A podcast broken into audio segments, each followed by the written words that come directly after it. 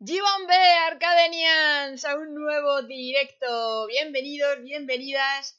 Hoy tengo el placer de, de presentaros a Max Camuñas, o sea, un crack de las páginas web. Yo le llevo siguiendo muchísimo tiempo por Twitter y os va a sorprender seguro, pero seguro. Y además le vais a poder preguntar todo lo que queráis. Voy a cerrar por aquí. Así que nada, no os hago esperar más y vamos a hablar con Max. Hola Sara, Hola Max, ¿qué tal? Muchas gracias por estar por aquí. muy bien, encantado, muchas gracias a ti por la invitación, ya tenía muchas ganas. Ya, ya, yo, yo, que además es eso, te llevo siguiendo mogollón y dije, guau, es que tener a Max aquí en el canal, o sea, vamos, me llena de orgullo. Pero claro, yo Bueno, te, pues con- genial, yo encantado. yo te conozco, pero la gente a lo mejor no sabe quién es Max Camuñas. Cuéntales, cuéntales Seguro. un poquito, hazte ahí una presentación en alza. Bueno, bueno, pues yo soy emprendedor desde hace ya unos cuantos años, llevo con el blog 10 años, va a cumplir 10 años este verano con mi web y mi blog. Eh, soy emprendedor desde hace como 5 o 6 años, eh, estoy especializado en diseño web con WordPress y nada, aquí estoy para que me preguntéis lo que queráis, para charlar de diseño web, de marketing, de la vida, de lo que queráis. Muy bien, muy bien. Pues principalmente vamos a arrancar con tema de páginas web, de- en principio, Muy bien. y luego vamos a ver cómo se va desarrollando todo, ¿vale?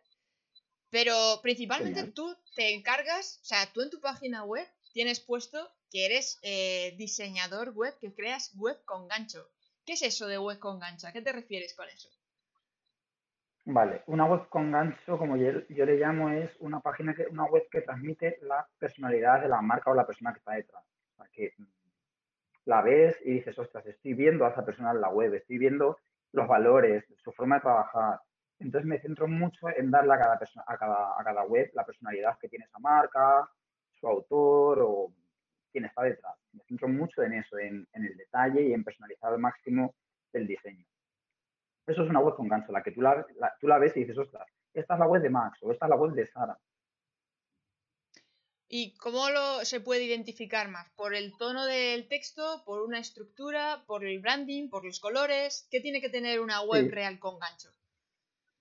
Vale, eh, pues entran en juego muchos factores y son las fotos, los textos, los colores, el branding, la forma de comunicar, la estructura también. Sí, básicamente es como el universo visual y eh, son muy importantes los textos también, tanto el universo visual como los textos. No solo, no solo en sí los colores, porque puedes tener una web muy bonita, pero que no transmita nada a nivel de textos. O sea, es como un poco una mezcla de la parte de copywriting y el universo visual y creativo que hay en torno a la web. Pero cambia mucho una web de un año a otro.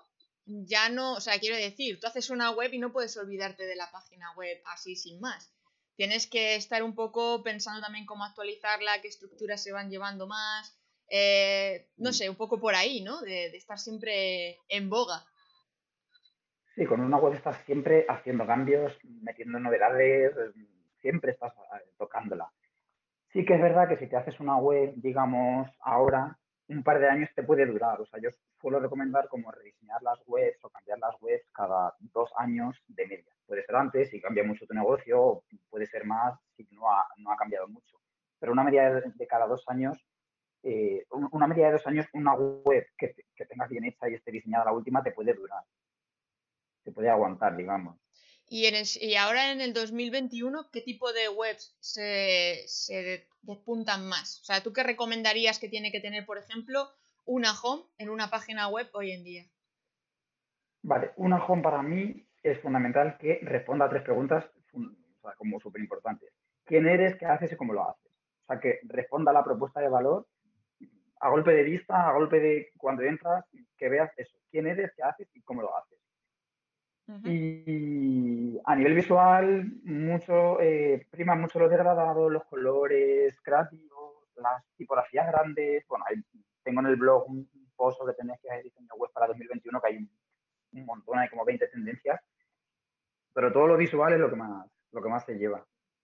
Claro, porque tú en tu, en tu blog estás todos los días subiendo posts nuevos, hablando de nuevas herramientas, de plugins, de cómo tiene que estar actualizado. Principalmente tú trabajas con WordPress, ¿no?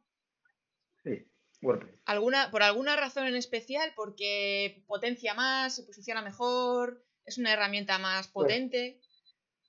yo empecé a trabajar, a, a diseñar webs con, con código puro en el blog de notas, después pasé a Dreamweaver y después pasé a WordPress porque el 40% de las webs de Internet están hechas con, con WordPress porque es súper flexible, es fácil de utilizar, yo que sé, cualquiera puede tener una web con WordPress o casi cualquiera. Y luego hay una comunidad, la comunidad WordPress es muy potente y hay miles de tutoriales para instalar no sé qué plugin, para configurar no sé qué cosa, para no sé qué plantilla.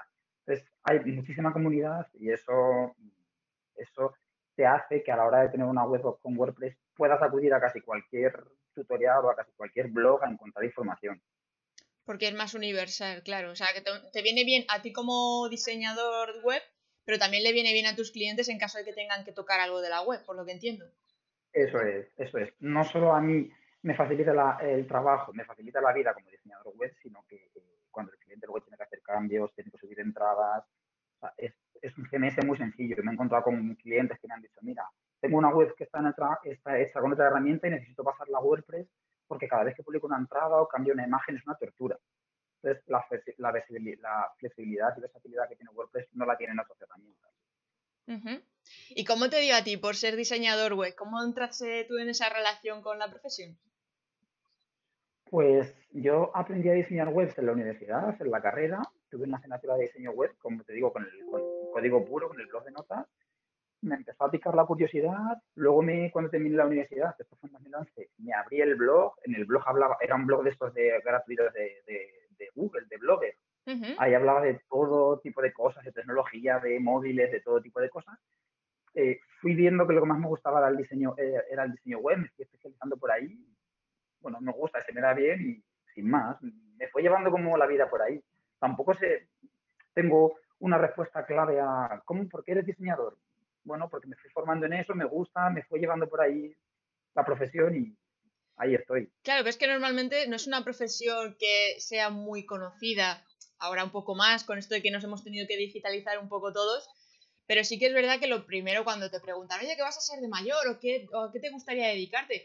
Diseñador web como tal no es que surja así a primera voz. Entonces, claro, tienes que tener un poco de, de relación con un, pues eso, lo que tú dices, un blog, que sí interesarte por el mundo de la tecnología, etcétera, etcétera, ¿no? ¿Y cuáles son las situaciones que tienes tú en cuenta a la hora de crear una página web? Es decir, cuando tú te sientas a hacer una página, ¿qué es lo que tienes más en mente o más presente a la hora de, de diseñarlas? Vale, lo primero para montar una página web, antes incluso de instalar WordPress, instalar plugins, plantillas y demás, es tener clara la estructura. ¿Qué páginas va a tener la, la web? ¿Qué secciones va a tener? ¿Qué vas a contar? O sea, ¿qué contenido va a ir en cada una de las páginas? Es un poco, eh, antes incluso que, ya te digo, de meterte a tocar WordPress, tener clara la estructura de la web y sobre todo la estrategia. Si es una tienda online, si es una mm, página de servicios como puede ser las nuestras, si es, no sé, ¿qué, qué tipo de web vas a hacer? Si es un blog, si es una, un- un- una, re- un- una revista, yo qué sé, hay muchos tipos de web y, y no se diseñan todas, eh, o sea, el diseño de la web cambia en función del tipo de, de página. Claro, o sea, que ahí a la pregunta de cuál es la mejor estructura que puede tener una página web, ahí ya dependería un poco del sector o el, o el formato que vayas a manejar de negocio, ¿no? Claro, del tipo de negocio, eso es, es muy es- estructura ideal de una página web. Se puede decir la estructura ideal de una página de servicios o de una página profesional. mm, Por Eso, ejemplo. servicios profesionales, pero pues eh, la típica página de inicio mm, sobre mí, nosotros, equipo, eh, qué haces o qué ofreces, que sería la página de servicios, un blog fundamental, página de contacto. Hay como cuatro o cinco páginas que son fundamentales e imprescindibles en toda página web. Vale, en ese terreno me quiero meter, porque eso me lo he encontrado yo en muchas consultorías de, ¡fu, qué pereza llevar el blog de mi página web para posicionarlo, qué tal, qué cual! Pero al final es que sí que es rentable, ¿no? O sea, es necesario trabajarse el blog. Claro, ¿cómo te van a llegar las visitas si no? yo, le digo a mi, yo les digo a mis clientes, ¿vas a querer, eh, vamos a incluir un blog en tu web? Y me dicen, no sé. Mm, yo les digo, uno, lo vamos a incluir si lo vas a actualizar. Si no lo vas a actualizar, no lo vamos a incluir definitivamente. Y dos, o sea, hoy en día hay tantísima competencia que no sirve solo con tener una web. Si no alimentas la web de contenido, ¿cómo, te va, ¿cómo te va a encontrar la gente? Si no tienes eh, blog, vas a tener que hacer publicidad en redes sociales, en Google y tal.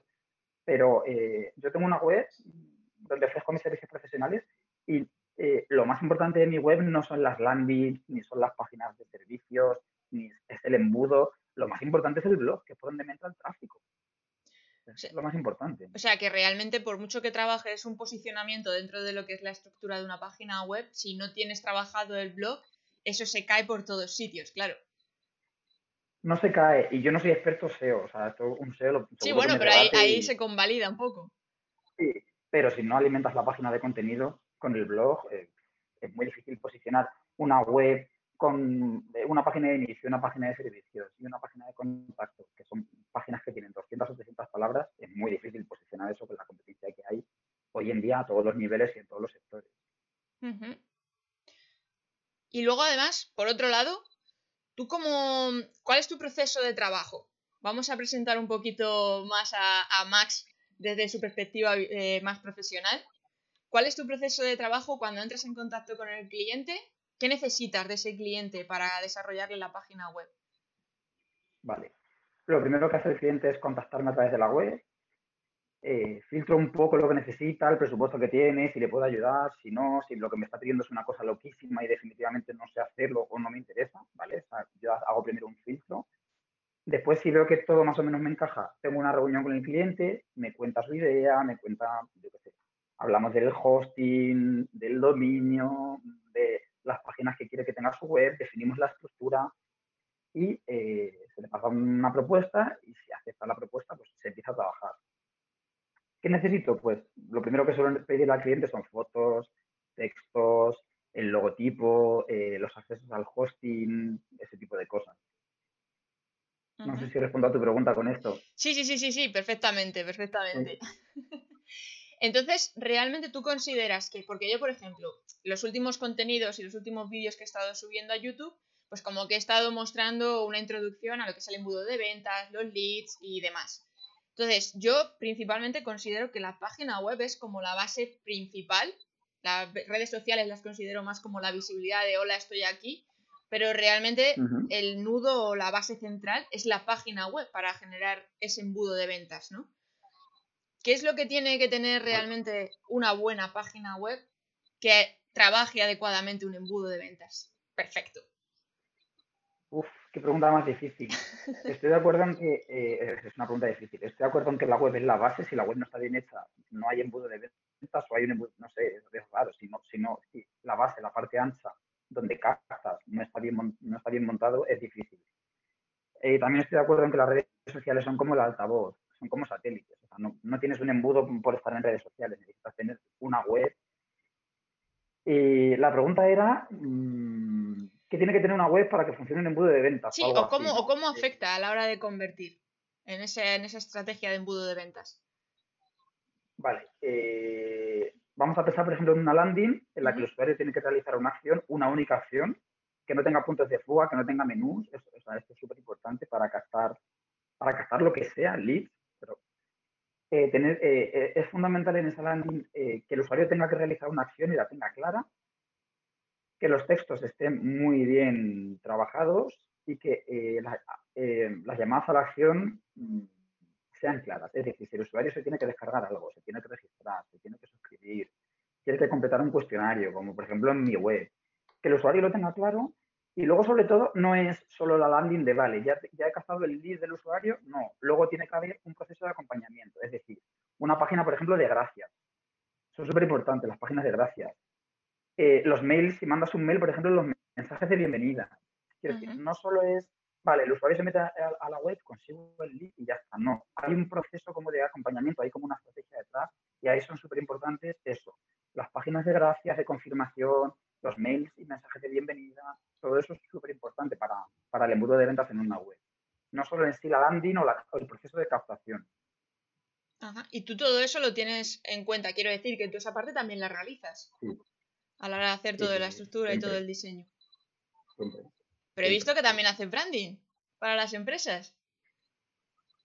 Sí, pero no es mi fuerte. Mi fuerte es el diseño web. Hago branding también porque, bueno, soy una persona creativa y se me da bien, pero no es mi fuerte. O sea, hago branding cuando es algo sencillo y no tiene mucha complicación, pero cuando es algo más elaborado, tengo un diseñador gráfico en mi equipo y lo delego todo esto. Vale, ahí, ahí me salta otra pregunta. Entonces, ¿estás tú solo o llevas un equipo contigo? Haciendo ver, todo no esto. soy una agencia, vale, no soy una agencia ni quiero serlo en absoluto porque he trabajado en agencias y huyo de todo eso, pero sí que eh, tengo diferentes perfiles profesionales que me dan soporte. Es decir, si un cliente me dice, pues necesito una sesión de fotos, yo que sé, de mi empresa, pues tengo una fotógrafa que le puede hacer fotos, tengo una copy, tengo un SEO, tengo un diseñador gráfico, tengo como cuatro o cinco profesionales que me dan soporte y con los que, me, me- con los que puedo ofrecer eh, como servicios más completos. No solo el diseño de la web, sino los textos, la estrategia de SEO, eh, pues yo que sé, el estudio para la clave, una auditoría o el, el universo, todo el branding. Tengo cuatro o cinco compañeros que son los que me dan soporte y me permiten dar una, un servicio mucho más completo. O sea, que es como que tú eres el satélite y de ahí luego va derivando el servicio de un lado a otro. Eso es, sí. Chapo. Y, y, por ejemplo, una pregunta que me encuentro un montón de veces es el hecho de cualquier sector, cualquier negocio se puede digitalizar, porque me he encontrado algunos que, por ejemplo, me dicen, por- mm, en el ámbito de, de los productos de lujo. Ahí, por ejemplo, me Sí. suelen decir mucho, no, pero es que yo ahí necesito un trato más directo con el cliente, el precio es muy elevado como para comprarlo online. ¿Tú crees que sí que se puede digitalizar absolutamente todos los negocios o hay un poco de restricción y hay que saber valorar cuál sí y cuál no? Vale, yo creo que sí que se, si no se pueden digitalizar todos, te diría que el 90 y- 98%, no sé, la mayoría. Eh, lo que pasa es que no en, en- no en todos se pueden realizar ventas online. Por ejemplo, yo no me imagino comprándome un coche en una web. Yo, me, o sea, yo si me compro un coche voy al concesionario a verlo, a probarlo. O sea, lo que sí que dices de lujo y tal, sí que puedo entender que no va a haber un proceso de venta. O sea, no me imagino comprarme una casa por una web o un coche o algo así. Vale, eso no me lo imagino. Oye, en 2021, igual dentro de, de 10 años sí. Pero eso no el significa 360. que, claro, eh, pero eso no significa que ese sector no se tenga que digitalizar. O sea, quiero decir, digitalizarse no, no es solo vender por internet. Eso es. digitalizarse son muchas más cosas. Yo puedo tener, eh, me puedo dedicar al sector de, de los coches y no voy a vender coches por internet. Eh, Eso lo veo muy complicado. O no voy a vender casas de lujo por internet. Pero eh, puedo ofrecer mis servicios, puedo, crear- puedo tener un embudo de ventas, una web de captación. Eso sí lo puedo tener. O sea, que realmente es como tenerlo por los dos lados. Por un lado el físico y por otro el lado más digital, pero más que nada por tener visibilidad y poder dirigir luego al público hacia, hacia lo que es la parte física, que a lo mejor es el potencial, ¿no? Eso es, eso es, porque mm, eh, digitalización no significa vender por internet, no siempre significa eso. Imagínate un restaurante, Claro. ¿puede vender por internet? Sí, es difícil. Sí, O, puede tener un delivery, una casa. Sí, eso. Pero que realmente a la gente le gusta que- más la experiencia en sí de- del restaurante. Claro, la experiencia de usuario en, en sectores como eh, hostelería, turismo, restauración, es muy difícil de sustituir online o yo sé, viajes, museos y tal, se puede, pero no es lo mismo. Entonces, eh, no siempre digitalizar, o sea, en todos los casos digitalizarse no significa vender. Claro. Significa tener un escaparate, eh, mostrar tus servicios, qué haces, cómo lo haces, lo que decía antes, y que luego vayan a conocerte. Que- yo qué sé, el simple hecho de que te encuentren en Google, que tengas una ficha, una web, es, es- es muy- es- ya es muy Te importante posiciona. que te posicione, eso es. Mira, por aquí tenemos a María Alejandra, a Mari Sánchez y les están saludando. Hola chicas, ¿qué tal? Bienvenidas, espero que os esté gustando. Recordad que podéis preguntar lo que queráis por el chat, ¿vale? Que aquí estamos Max y yo de cháchara, pero que vosotros podéis participar, que para eso es el directo, para que podáis hacer las preguntas que, que queráis al respecto, ¿vale? Según vamos hablando, podéis escribir y, os lo vamos a contestar de mil amores. Y ya que estábamos hablando de todo esto, de, de que no es solamente el vender, sino que también es un poquito, pues, toda la trayectoria o cómo llamar la atención, tema de experiencia de usuario. O sea, ese primer contacto del usuario con la marca. ¿Cómo, cómo lo, lo, valoras tú? ¿Cómo lo consideras? A la parte de. En la parte del diseño de la web, me refiero. Que muchas veces la gente se piensa que no, es que con esta plataforma que es gratuita, eh, uso la plantilla, pim pam pum, y se acabó. No, no, el hecho de tener a alguien detrás profesional que se esté trabajando eh, todo el diseño y la estructura, ¿cómo influye a la hora de la experiencia del cliente? Vale, este tipo de plataformas que dices tú, tú te lo haces, tú te lo comes, digamos, te pueden servir cuando estás empezando o para hacer un testeo o algo así. Pero luego sí que necesitas algo que tú controles, que tú puedas modificar y demás. Entonces, la experiencia de usuario en una web eh, es difícil también esta pregunta. Eh, para mí la experiencia de usuario podría ser como dos cosas. Uno, la parte móvil fundamental y dos, em, el responder em, lo que decía antes, quién eres, qué haces y cómo lo haces a golpe de, vista. O sea, como que la propuesta de valor sea súper clara, quede clarísimo qué haces, cómo lo haces, qué, soluciones ofreces, cómo te voy a ayudar yo si, acabas en mi web. Y no es nada fácil, ¿eh? Muchísima gente me dice, muchísimos clientes, cuando me piden presupuesto, siempre les pido referencias. ¿vale? Yo te voy a diseñar tu web, pero necesito referencias. ¿Qué colores te gustan? Otro, webs de la competencia o webs de otros sectores, yo que sé, un poco para ver el estilo. Muchos me dicen, la referencia es la tuya. Yo les digo, no, la mía no te sirve como referencia porque yo llevo años y a mí me costó muchísimo tiempo definir mi, propuesta de valor. Entonces, eso es difícil, pero tiene que estar en una web. Yo con eso también peleo mucho. A la hora de encontrar la propuesta de valor de, de la marca en sí, que muchas veces ni ellos mismos lo saben y cuesta encontrar esa propuesta de valor. O sea que te entiendo a la perfección. A mí, a, ver, yo no soy creador de, o sea, yo no soy mm, estratega de marketing, yo no creo las propuestas de valores de mis clientes. Pero cuando el cliente lo tiene súper claro y te lo da más caro y sabe lo que quiere transmitir, cómo lo quiere, es súper fácil hacer, la web, el trabajo es súper fácil.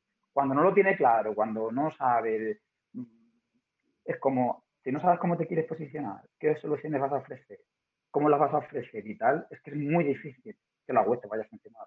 Puedes tener una web súper bonita, yo te voy a hacer una web preciosa, pero va a estar vacía a todos los niveles. Sí, es como una caja con un envoltorio maravilloso, muy brillante y muy lúcido, y de repente la abres y está vacía y dices, ¿y esto? O sea, me he hecho ilusiones y luego para qué, ¿no? Sí, sí, sí, que, no, es en sí, no es en sí solo el diseño. Y mira, yo, yo, soy diseñador, pero que el diseño, si no hay nada detrás, no sirve de mucho. Claro, es más el envoltorio y la imagen que se le puede transmitir al mm. respecto. Es como si tienes, es como si tienes el mejor logo del mundo, mm. el mejor branding del mundo, pero tus servicios son una mierda. Pues puedes tener el mejor logo del mundo y que todo el mundo lo conozca, pero al final lo que va a hacer es que el boca a boca va a correr que tus servicios son una caca o que los prestas fatal o que tienes un Va a hacer más ruido todavía la imagen mala que la buena. Sí, que, que, que, no solo el diseño, branding o la web en este caso es lo más importante. No, no, si no hay, si no hay una estrategia detrás y una base detrás.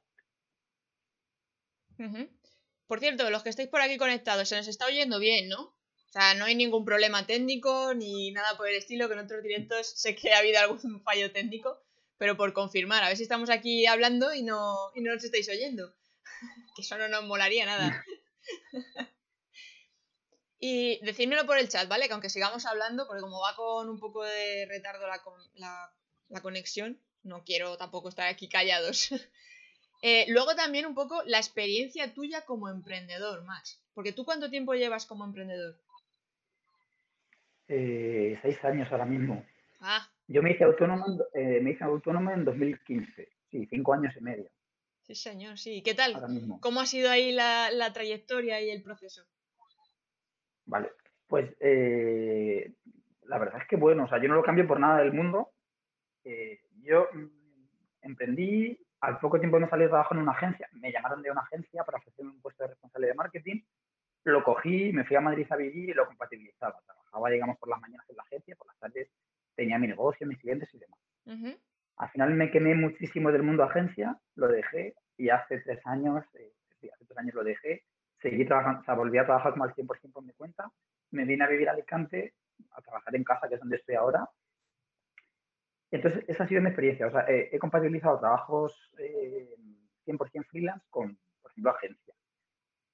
Pero como, ah, como emprendedor, o sea, yo no lo cambio por nada.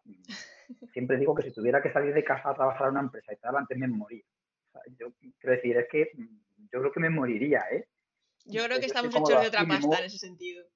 Sí, sí, sí. Nos movemos bien en la incertidumbre, eh, somos personas inquietas, creativas, y entonces eh, no, no, es, no es para todo el mundo el emprender. Cierto. Pero si estás hecho de esa pasta y te, te sabes desenvolver ahí en la incertidumbre y en, eh, yo qué sé, tienes visión empresarial y tal, te, puede ir bien. Sí, que te guste estar enredado siempre en un montón de cosas. Porque además, en este tipo, o sea, cuando tenemos este tipo de personalidad, al final siempre nos estamos embarcando en un montón de proyectos y estás todo el día rumiando ahí, uy, pues mira, se me ha ocurrido que podríamos hacer, que esto, que tal, o incluso con tu propia estrategia. Mira, dice por aquí Copimelo eh, que si no echas de menos trabajar para una empresa y el café gratis. no, no, no, no, el café gratis me lo hago en casa y trabajar para una empresa tampoco. De hecho, hacerme contacto en, agencia, en eh, agencias en plan, buscamos como un diseñador web de cabecera. Y es como, no. O sea, yo tengo mis clientes, elijo los proyectos y no voy a trabajar como diseñador para una agencia porque eh, ya vengo del mundo de agencia y quiero, quiero ser el dueño de mi libertad, de mis decisiones y no, no quiero trabajar para nadie que me condicione a ese nivel. Claro, es que eso yo creo que es un poco lo que vamos buscando todos los que nos embarcamos en esto. Yo de hecho con todo esto de la pandemia y tal, que todavía salgo menos, porque antes por lo menos salía para el tema de reuniones y demás, pues bueno, me daba un poco el aire. Pero ahora que es todo por videollamada, Digo, es que me he acomodado tantísimo en no necesitar salir para absolutamente nada. Es que además ahorras muchísimo tiempo, te organizas como quieras, porque yo, por ejemplo, soy un alma nocturna, como aquella que dice, y me gusta más trabajar por la noche que por el día, que por las mañanas. A mí por la mañana no me busquéis, que no me vais a encontrar. O si me encontráis, soy una zombie de, ajá, ajá, esto no funciona de momento. Pero a partir de la tarde-noche, cuando quieras. Entonces, yo en ese sentido, el poder trabajar a mi ritmo y en el momento en el que realmente voy a ser más creativa o voy a tener más ideas o me voy a organizar mejor, es que para mí eso no tiene precio. Mira, pregunta por aquí María, cuando les toca trabajar con un cliente que no tiene claro su propuesta de valor, ¿cómo encaminan el proyecto? Mm. Pues a mí la última vez que me pasó es que le devolví el dinero. O sea, yo cobro por adelantado y vamos a hacer una web con todo el branding, los textos, todo. Era una pasta además, eran varios miles de euros y ya, cuando, eh, ya había pagado, íbamos a empezar a trabajar y al final la cliente no tenía claro ni cómo se quería posicionar, ni cómo quería venderse, ni qué servicio se iba a ofrecer. Le dije, mira, es que estás verdísima y prefiero devolverte el dinero y, continuar con otro cliente, pasar a otro cliente. Mi último caso fue devolverle el dinero. Claro, porque en tu caso realmente no, tienes por qué trabajarlo con ellos. Claro, si no está tan verde, sí que les asesoro, no me importa les digo pues lo que, lo que suele funcionar, lo que me ha funcionado a mí o lo que le han funcionado a otros clientes, siempre les cuentas la experiencia propia o la de otros proyectos que has, en los que has participado tú. Pero si es un proyecto que está muy, muy verde, yo paso, pasa palabra. A ver, yo ahí, por ejemplo, sí que me he encontrado casos, pero yo lo mío va por consultoría y por mentoría. O sea, que al final es más mi responsabilidad en ese sentido de decir, vale, vamos a coger tu proyecto y vamos a buscar la manera de diferenciarlo, ¿no? Y sí que es verdad que hay con algunos emprendedores que es un proceso un poco más largo y más tedioso, pero ya sea por el producto que presentan, ya sea por la eh, visión que tienen del negocio o porque muchas veces son personas que se meten en el emprendimiento, que es lo que decíamos antes, y no tienen vena emprendedora. Entonces están como en el commodity de, ay, no, es que yo voy a vender y mi producto es la leche. Ya, bueno, pero hay que comunicarlo adecuadamente. Ah, pero con una paginita web y mis redes sociales yo, y luego, claro, viene, eh, no vendo nada obviamente no tienes nada que te diferencie del resto. Y hoy día, con todo lo que hay de competencia, que googleas ahí cuatro palabras y te salen una ristra de, empresas que hacen exactamente lo mismo que tú a nivel internacional, pues obviamente si no tienes esa propuesta de valor es muy difícil posicionarse. Entonces ahí yo, por ejemplo, sí que tengo que trabajar mucho más porque la mayor parte de los clientes que me vienen no tienen esa propuesta de valor, me vienen con la necesidad de vender más pero claro, no saben las técnicas para poder vender más. Esto es como todo. Cada uno somos buenos en lo nuestro. Yo seguramente muchos sectores que me vienen con los clientes, yo no sabría manejarlo. Entonces yo ahí es como, vale, si quieres vender no te basta con decir, oye, mira, tengo el mejor producto, el mejor servicio y el mejor precio. Porque siempre vendrá alguien que diga lo mismo y es un copia-pega. Siempre hay que buscar, eh, y esto se hace con preguntas. Claro, hay que, hay que preguntarse el por qué estás haciendo lo que haces, qué es lo que te ha llevado a ti allí, principalmente, que muchas veces cuando nos metemos en un negocio es porque nosotros hemos tenido también ese proceso personal de, oye, mira, yo estaba en esta situación punto A y he tenido que pasar al punto B, ahora lo comparto contigo, ya sea con un producto, ya sea con un servicio o lo que sea. Entonces eso es pregunta, pregunta, reflexión al día siguiente. Bueno, ¿qué has pensado? Tal, tal. Y hay unos que se tardan más y otros que se tardan menos. Yo en ese sentido sí que lo tengo que trabajar con ellos. Claro, yo cuando el cliente está muy verde lo que le, recomiendo es eh, acudir a una persona como tú, a definir su propuesta, a, hacer eh, consultoría. Y otra cosa que le digo a todos los clientes es, vamos a ver, estamos en 2021. Si fuera tan fácil como tener una web, un Instagram, un Facebook y un Twitter, todo el mundo tiene acceso a una, a una web más o menos mm, decente, todo el mundo puede tener una web decente, un Instagram, un Facebook y un Twitter. Si fuera tan fácil como tener esas tres o cuatro cosas y hacernos de oro, seríamos millonarios todos. son herramientas, una web y cuatro redes sociales están al alcance de todo el mundo, pero no funciona así, no es tan fácil. O sea, no estamos en 2005 o en 2010, que no había competencia en Internet. No. Exacto. O sea, ahora es como que todo el mundo igual, con lo de compararse con los youtubers. Yo quiero montar mis redes sociales y empezar a ganar dinero desde ya. O mm. montarme el canal de YouTube y estar petando. Y dices, bueno, ya, ¿y cuál es tu estrategia? ¿Estrategia de qué? No, pues subir vídeos. Bueno, ya, pero todo tiene claro, ¿qué, te su consecuencia. ¿qué te diferencia? ¿Qué te diferencia? Y sobre todo necesitas tiempo. O sea, yo, por ejemplo, ah, cuando el cliente me pregunta, ¿y cuánto voy a tardar con una web en ver resultados? Hmm. Resultados a nivel de generar tráfico con el blog, conversiones. Y yo les digo, pues igual para para resultados decentes de forma orgánica necesitas un año. Te piensas que oh. esto de, yo llevo 10 años, empecé en 2011 y, hasta el tercero o cuarto año no, conseguí mis primeros clientes, no lancé mis servicios. No, no, es la situación, no es la misma situación, pero que necesitas tiempo. Ahí volvemos un poco a lo mismo que hablábamos antes. Es que hay que tener una cierta personalidad. Esto es como invertir en bolsa. Tú no puedes tener, estar nervioso y decir, oye, va, que están bajando las acciones, vendo, vendo, vendo. No, no, no. Hay que tener un poquito de sangre fría, constancia, paciencia. Sí. Mira, dice por aquí Copimero. Dime, dime. ¿Qué dice? No, ¿qué dice? ¿Qué dice? Carmelo. Eh, que está al 100% contigo, eh, que cuando te metes con alguien que no sabe lo que quiere, lo único que vas a hacer es palmar horas, horas y horas. Tiempo, te quemas, te quemas, vamos, yo me quemo enseguida cuando veo que no, no, que no fluye. Sí, además es que precisamente, joder, eh, somos emprendedores porque nos gusta hacer lo que hacemos y cuando viene alguien que nos pone la zancadilla con, pues ya sea con la propuesta de valor o porque no le pone tampoco tantas ganas o porque ve problemas en todos sitios, dices, mira, eh, no me compensa. Y al final es mejor decirle, bueno, un placer. El del cliente que el, el, melón del cliente que ve problemas en todo es un melón interesante que, que madre mía, algunos clientes, madre mía Claro, tú con, tú con el tema de estructura de web y demás te hacen muchos cambios, porque eso también es un quemazón telita. No, yo tengo acotadas las revisiones y recomiendo a todo el mundo que, sea diseñador, gráfico web, ilustrador, que tenga un trabajo creativo en general, que sea copy, eh, cualquier trabajo de este tipo así creativo, yo recomiendo que en la propuesta estén acotadas las revisiones. Yo tengo acotadas las revisiones porque si no, una web nunca se acabaría, siempre se puede estar mm, probando, cambiando, no sé qué. Y si hay, algunos clientes que son súper agradecidos, la mayoría que les encanta lo que haces, cómo lo haces. Hay clientes que, si no les acotan las revisiones, estarían, harías 10 revisiones de, de, toda la página, de cada, de cada parte de la web. Y es como, no, o sea, no se puede revisar 10 veces un botón. Sí, yo eso con la productora lo aprendí. Eso es, vídeos y cualquier trabajo de este tipo creativo hay que acotar las revisiones siempre, porque hmm. no te vuelves loco. Sí, sí, yo eso con la productora lo aprendí 100%.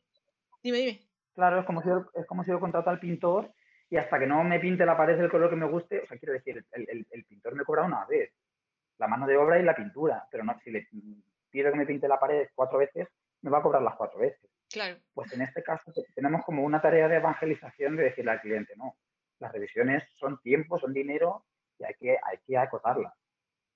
No, no es barra libre de, me, contratas, eh, me, contratas para que te diseñe una web y hay barra libre de diseño. y tantos meses O sea, no. y, y años como tú quieras aquí, a... No, como Netflix. claro. Yo, claro, yo tengo dos revisiones de cada una de las páginas de la web y cuando se termina la revisión y, y se termina toda la web, o sea, no hay... Hay gente que me dice, ¿y no me ofreces un mes de mantenimiento? Y le digo, ¿un mes de mantenimiento? ¿Cómo? ¿Un mes de mantenimiento? ¿Que esto que es un taller? ¿Esto que es un coche? No sé, o sea, si yo te hago la web eh, em, en base al diseño que, me, que tú me indicas, en base al material que me indicas, la web tiene que quedar, como decía antes, por, por lo menos para un año y medio, dos años, a la última. Entonces, no quiero decir, mm, no hay aquí una garantía, no es un servicio, no sé, es un servicio personalizado, exclusivo. Tal cual, tal cual. Que si luego me escribes y me dices, oye, ¿cómo se cambia esto? ¿O ¿Cómo se tal? Yo te enseño encantado, te lo hago encantado, pero que hay que acotar todo esto muy bien porque hay clientes que no lo entienden. ¿Tú les haces formación después? Cuando les has enseñado, o sea, cuando ya les has estructurado la página web, les enseñas más o menos a cómo manejarse luego ellos. Sí, yo les mando dos o tres vídeos y les explico, pues, por ejemplo, cómo publicar una entrada en un blog, cómo subir las imágenes y optimizarlas, comprimirlas, eh, cómo hacer, yo qué sé, cómo cambiar un botón con el editor visual, cómo cambiar una foto, un texto, para que si tienen que hacer cosas sencillas no dependan del diseñador. Tampoco me gusta cobrar a un cliente por cambiarle un botón. No, me gusta. Entonces, sí que hay cositas que les enseño, o por ejemplo, lo de la optimización de las imágenes.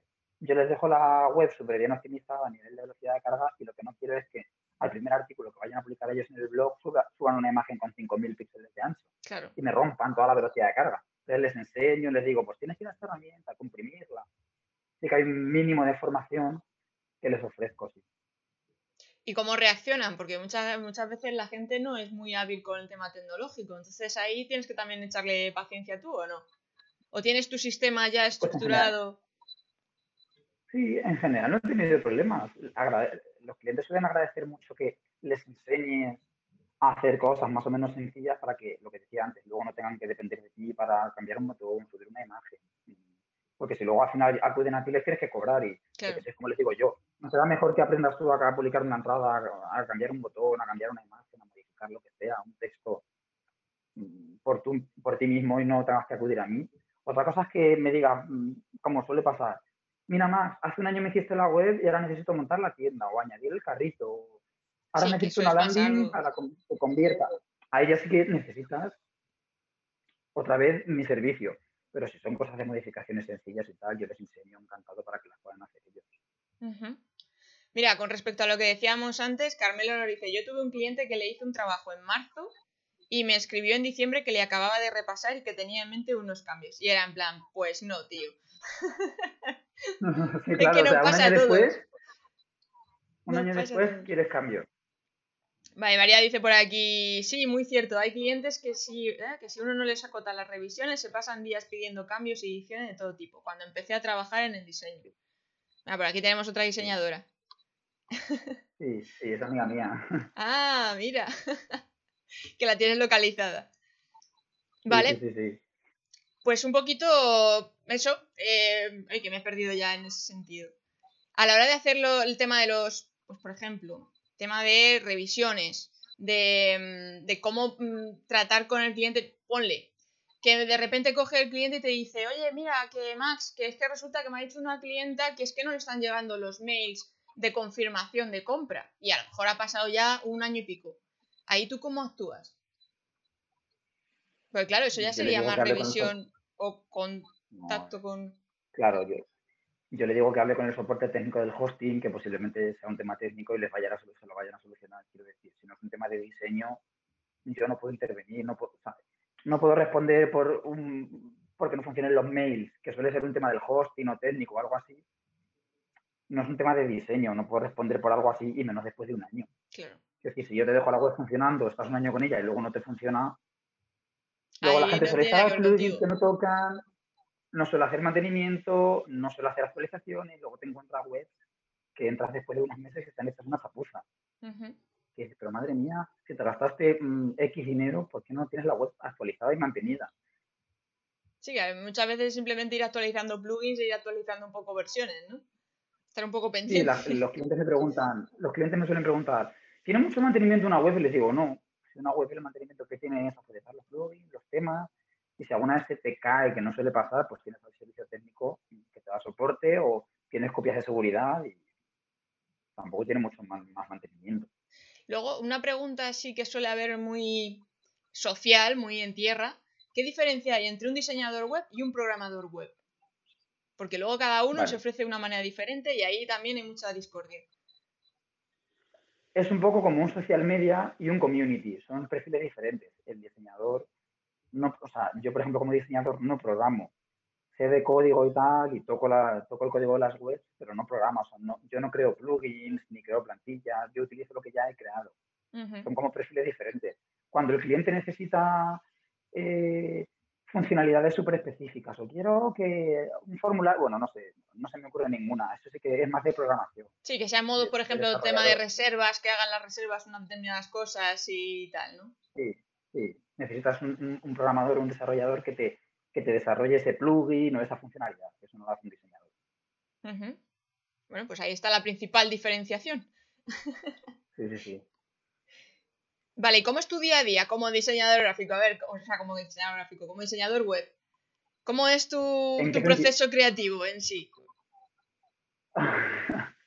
Bueno, yo por suerte, como ya son muchos años, tengo como muy establecido mi sistema de trabajo y de hecho recomiendo a todo el mundo que emprenda que tenga su sistema de trabajo, sus horarios y tal. Y el cliente que no, que no quiera entrar en tu sistema, fuera. O sea, quiero decir, el cliente que te haga, por ejemplo, yo hago reuniones por las mañanas, hago dos o tres reuniones de revisiones de presupuestos nuevos y por las tardes trabajo, diseño.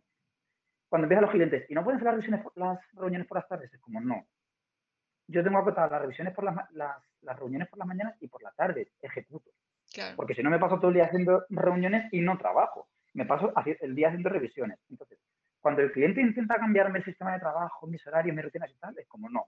Búscate a otro que te atienda por teléfono, que por ejemplo yo por teléfono me atiendo, o que te haga una reunión contigo a las 6 de la tarde, que yo eso no lo hago. Entonces, mi, rutina es, tú has dicho que eras nocturna, yo soy diurno. Yo me pongo a trabajar como a las 9 y estoy hasta las 6 o así.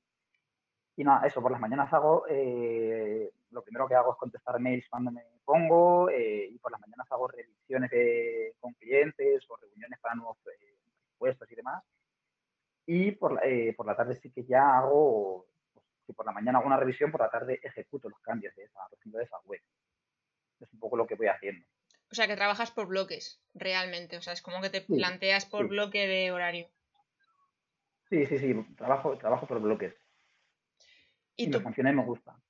¿El qué? ¿El qué? Me funciona y me gusta, además. Yo también soy muy de ponérmelo por bloques, más, más modo como si fuera el horario del cole, de decir, bueno, de tal hora a tal hora estoy haciendo parte de marca personal mía, de tal hora a tal hora es cuando me marco las reuniones, de tal hora a tal hora es cuando me voy a poner a hacer creatividades absolutas, que a lo mejor es cuando me estoy poniendo con tema de diseños, de redes sociales y todo este tema. Pero sí que es verdad que yo trabajo mucho por, por bloques y por TIC. Me gusta mucho el marcar de, vale, hecho, hecho, hecho, hecho. Sí, sí, yo también, yo también, yo también. En la agenda o en el calendario, sí, ir tachando, digamos. Sí, sí. Y em, luego, por otro lado, también el tema de, del proceso de trabajo contigo. O sea, entra el cliente, te contacta por la web, ¿no? Sí. Te pilla aquí el botón de pide tu presupuesto y de ahí luego ya vas trabajando con un brainstorming o alguna cosa similar, ¿no? Eso, hacemos una reunión, me cuenta todo el proyecto, yo le pregunto una serie de cosas, pues eso, como, como mi propuesta de valor son webs con ganchos, sí que me gusta empaparme mucho de esa persona, de esa marca, de esa empresa. No solo de necesitamos esta web con estas páginas y con estas funcionalidades, no, sino los valores, la forma de trabajar, las metodologías. Me gusta mucho empaparme de eso para luego conseguir ese gancho que yo le llamo. Entonces, trabajamos con, siempre me, tienen que pasar referencias y a partir de lo que me han contado y de las referencias que me dan, tengo como una capacidad súper fácil para plasmar lo que el cliente necesita. O sea, no solo tener problemas. Me ha pasado con dos o tres clientes que sí que de verdad no han encajado nada conmigo, no les gustaba lo que les decía. Sí, pero eso nos pasa a todos. Es que también esto va como las relaciones. A todos? Sí, eso es. Es como los, como los novios y las novias. Claro. Digamos, como las parejas. Entonces, eh, pero no es habitual, o sea, habitual, no sé, tengo como mucha facilidad para plasmar lo que el cliente necesita y darle a cada web lo que su personalidad propia. No, sé, no, tengo una, una metodología de trabajo ahí como tal o un sistema. E, es, algo innato. No, es que no puedo ni definirlo ni, ni explicarlo. Es como innato, no sé. Sí, que lo tienes ahí asociado ya directamente. Vale, ¿tenéis alguna pregunta de lo que estamos hablando? ¿Queréis comentar alguna cosita?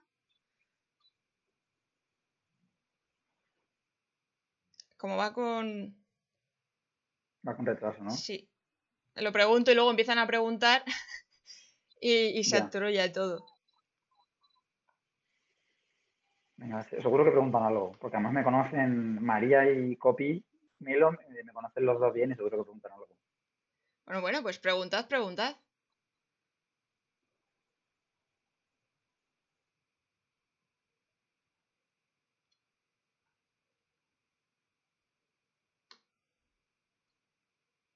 No, si no, si no tiro yo de, de, de preguntas también. Si no se Si anima quieres, nadie. algo tú mientras, mientras van preguntando ellos, mientras les llega. Tema de seguridad de la web, por ejemplo, ¿tú eso también lo tocas? O ahí ya tendría que ser más también, ¿no? A ver, no soy experto en seguridad, pero bueno, sí que hay como una serie de, mm, de, de tareas para tener una web mm, segura y tenerla actualizada a todos los niveles, plugins, eh, versión del PHP, plantillas, tener algún plugin de anti-spam, plugins de estos de seguridad para capar, yo, yo sé, por ejemplo, para capar cuando intentas, intentas conectar a tu web, a tu admin de WordPress desde la India o desde Rusia, que suelen ser ataques. Luego tener un soporte, un hosting que tenga un soporte técnico, que si te pasa algo, responda y no te diga, no, mira, te han atacado la web, aquí tienes un tutorial para que te la arregles tú. Y es como, a ver, me han atacado la web, no me mandes un tutorial, coño. Y esto es mucho de, esto pasa, ¿eh? Y bueno, luego súper importante es tener copias de seguridad, tanto las que tienes, las que guarda el hosting como las que guarda, o sea, guardar copias de seguridad propias, además de las del hosting. Siempre Mm. tener doble copia de seguridad de la, de la web. ¿Cada cuánto recomiendas hacer esa copia de seguridad propia? Yo diaria, O sea, todos los días ahí a full. diaria. Hombre, los caso de que se esté cambiando una- constantemente, ¿no? Páginas web que a lo mejor no tienen blog y no están tocando tantísimas actualizaciones. Con que se pongan Aún 15 así, días. No, no, no, no, no, eso es mucho. Eso es sí, mucho. Eso es mucho. Sí, sí, no actualizas mucho la web porque es súper estática cada dos o tres días, pero mi consejo es que tengas copias de seguridad en la nube, que además se van, hay plugins, por ejemplo, que te guardan las tres últimas tres o cuatro copias y se van borrando las anteriores. O sea, yo hago la de hoy, tengo guardada la de hoy, la de ayer y la de antes de ayer, pero las de los días anteriores se van borrando porque no las necesito. Y en caso de que se no robe, por 15 días. ejemplo, el, el dominio, eso también hay manera de cubrirlo. Con las copias de seguridad y demás. O... Es muy raro que te roben el dominio. O sea, el dominio tú cuando lo registras, lo registras con tu nombre, con tu DNI, con tus datos. O sea, siempre detrás de un dominio hay una persona o una Claro. empresa. Entonces, un dominio como tal que te lo roben es muy difícil. Puede ser que eh, te olvides de renovarlo y te lo pillen, te lo quiten, pero eso ya es, es otro tema. Pero que te roben un dominio, Sí, que no es hackeo es- como es tal, sino que es más despiste del usuario en sí que no, no ha estado es. al tanto. Mira, eh, pero... es, más, es más fácil que te, que te hackeen la web. Ujú. Y ya con eso de la tenerle guardado, o sea, quiero decir, si te hackean la web y tú tienes tu copia de seguridad hecha, tú luego reactivas y ya está, y lo Ahora, finiquitas. la puedes montar en otro servidor o en otro dominio, pero no pierdes. No pierdes el Todo el contenido, no pierdes la base de datos, el trabajo, eso es. Mira, pregunta por aquí María que si utilizamos algún gestor de tareas para organizar el día. Dice que él- ella en lo personal lo utiliza, Todoist, que es un programa que me permite organizar en el calendario de Google los horarios de trabajo y las tareas. Yo sí que utilizo, yo utilizo Notion. Yo soy más de Notion. Yo, yo agenda en papel y boli de toda la vida. Sí, Y luego con los clientes sí que les paso, sí que tengo un calendario donde ellos pueden reservar las reuniones o las reservas, o sea, las, las citas para, pues para reunirnos, pero para mi sistema de trabajo no tengo otro que no sea una agenda física. al uso. Yo sí, yo en ese Porque sentido... he, he intentado, Dime, he dime. intentado con Trello y todas estas, pero nada, no, no sé, no me, no, Yo lo intenté con Trello, no que al final lo he reciclado en simplemente para contenido, de ideas de contenido, para tema de poner ahí los enlaces y algunos pequeñas sinopsis de qué va a ir el contenido en sí. Pero realmente para organizarme, eh, Notion. O sea, yo desde que descubrí Notion como tal, dije, ya está. O sea, no necesito nada más en mi vida. Luego sí que es verdad que compagino con la agenda eh, física, porque me gusta mucho el papel, el tachar, el hacer flechas y todo esto.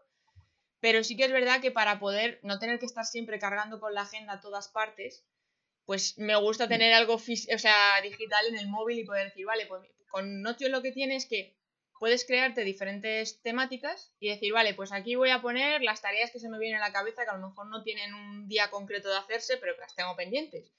O tema de contenidos que se me han ocurrido. Bueno, pues lo voy poniendo ahí como listado y luego hay también una sección que es como un poco el to-do list, que es eh, ir tachando, poner los tics, luego tienes tu calendario por si acaso tienes algún evento importante. No sé, tiene un montón de herramientas que en un simple sitio tienes como una perspectiva muy visual de, todas las tareas y todas las ideas que se te vayan ocurriendo. Bueno, pues tomo nota para echarle un vistazo. Está muy bien, además lo puedes sincronizar con el ordenador y lo puedes llevar en el móvil y en el ordenador y lo que haces en uno se te pasa al otro y enseguida lo tienes fichado. De hecho es que hasta puedes hacerte un CRM ahí. Yo tengo hecho el CRM mm. y, y va genial.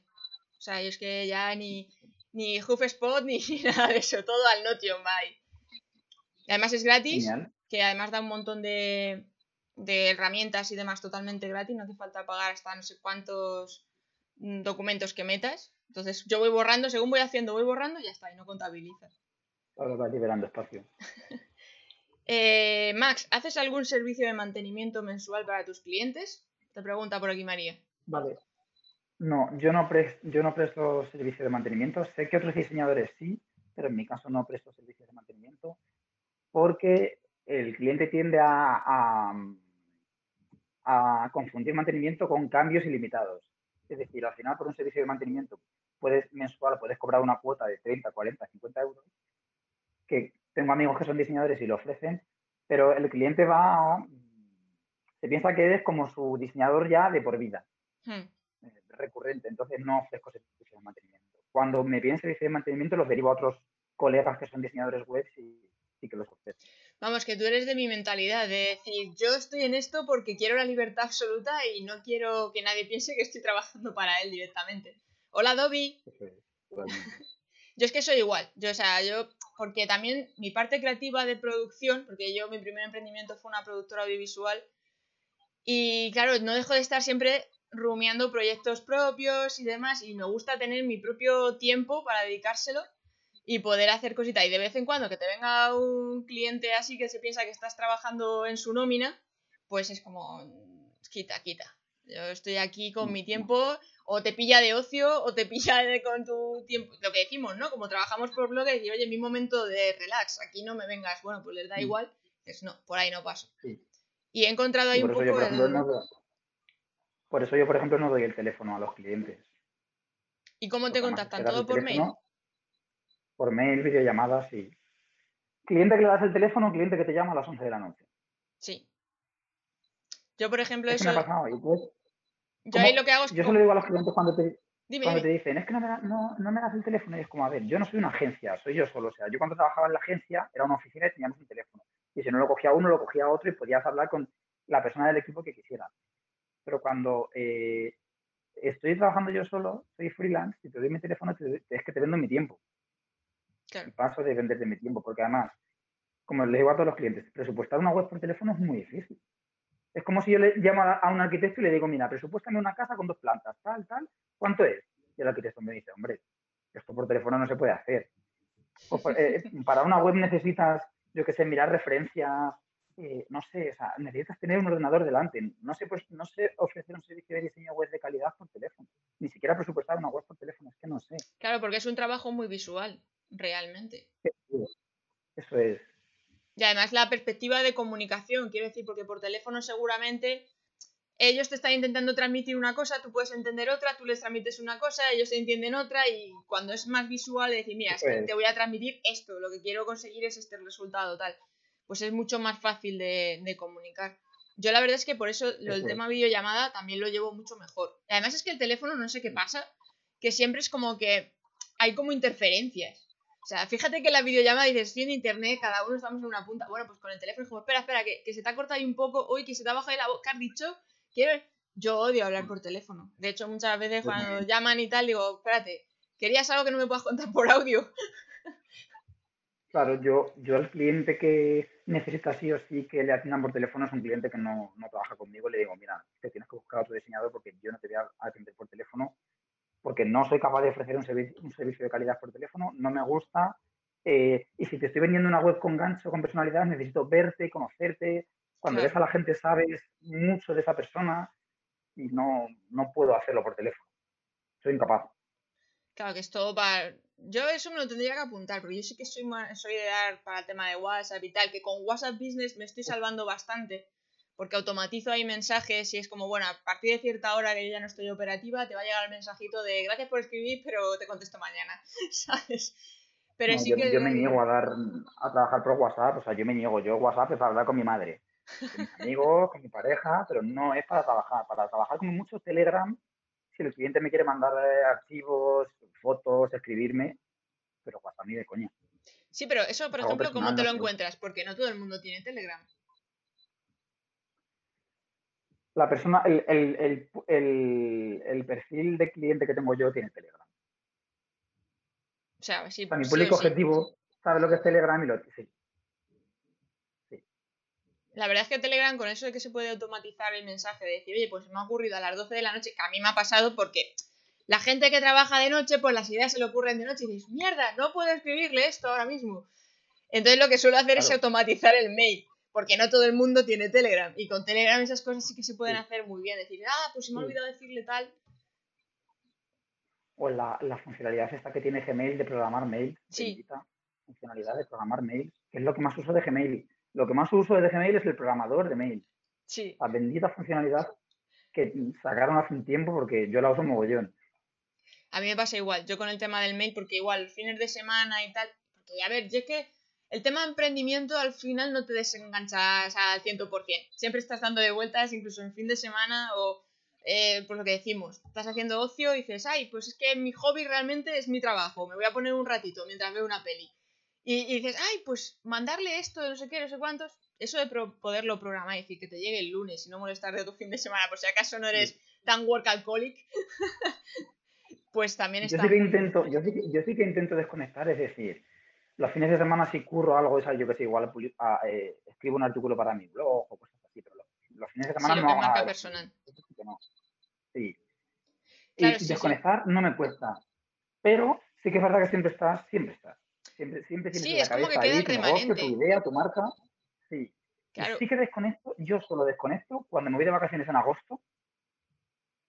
Que, o sea, que ahí digo, me voy dos semanas o me voy un mes. Por ejemplo, el año pasado me fui, me dije, voy a estar todo el mes de agosto de vacaciones, porque además me habían operado en julio, me operaban otra vez en septiembre eh, de un problema de salud y dije, mira, en agosto, o sea, desconecto. Por ejemplo, cuando me voy de vacaciones, sí que desconecto al 100%, me olvido del mail, eh, que, que, a veces hasta me asombro y digo, ostras, que es mi negocio, que, que se me ha olvidado que soy diseñador, que tengo clientes. Ahí me organizo de tal manera para que se quede todo hecho a finales de julio y en agosto y que me dé vacaciones. Y que nadie pero más luego el resto, como dices, eso es, pero luego el resto del tiempo, los fines de semana, no sé quién te cuenta, no sé qué. Además, tengo muchos amigos, ah, tengo muchos colegas que son diseñadores web y hablamos, nos, nos retroalimentamos.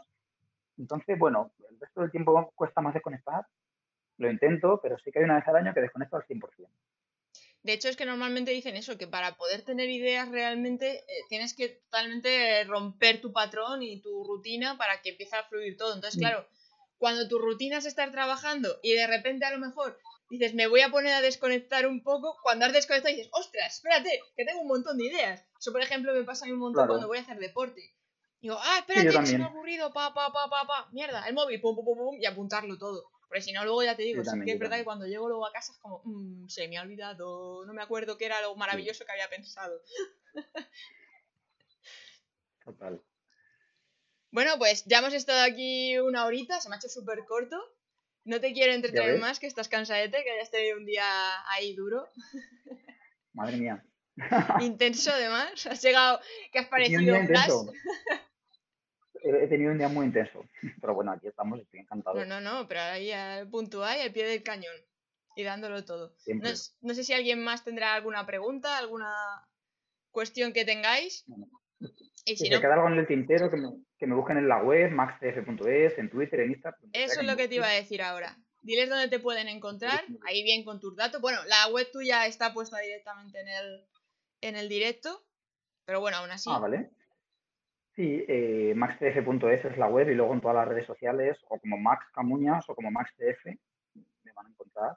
Lo que necesiten ahí me tienen. Perfecto. Pues nada, muchas gracias Max, ha sido un placer. Y nada, espero verte pronto por aquí. Igualmente, a ver si nos vemos pronto y nos tomamos una, cerveza como Dios manda. Sí, porque yo he descubierto hace dos, tres días que Max es castellano manchego también como yo. Y además, de, aquí al lado, y no lo sabía. y bueno, tú tampoco sabías que yo era por ¿eh? aquí.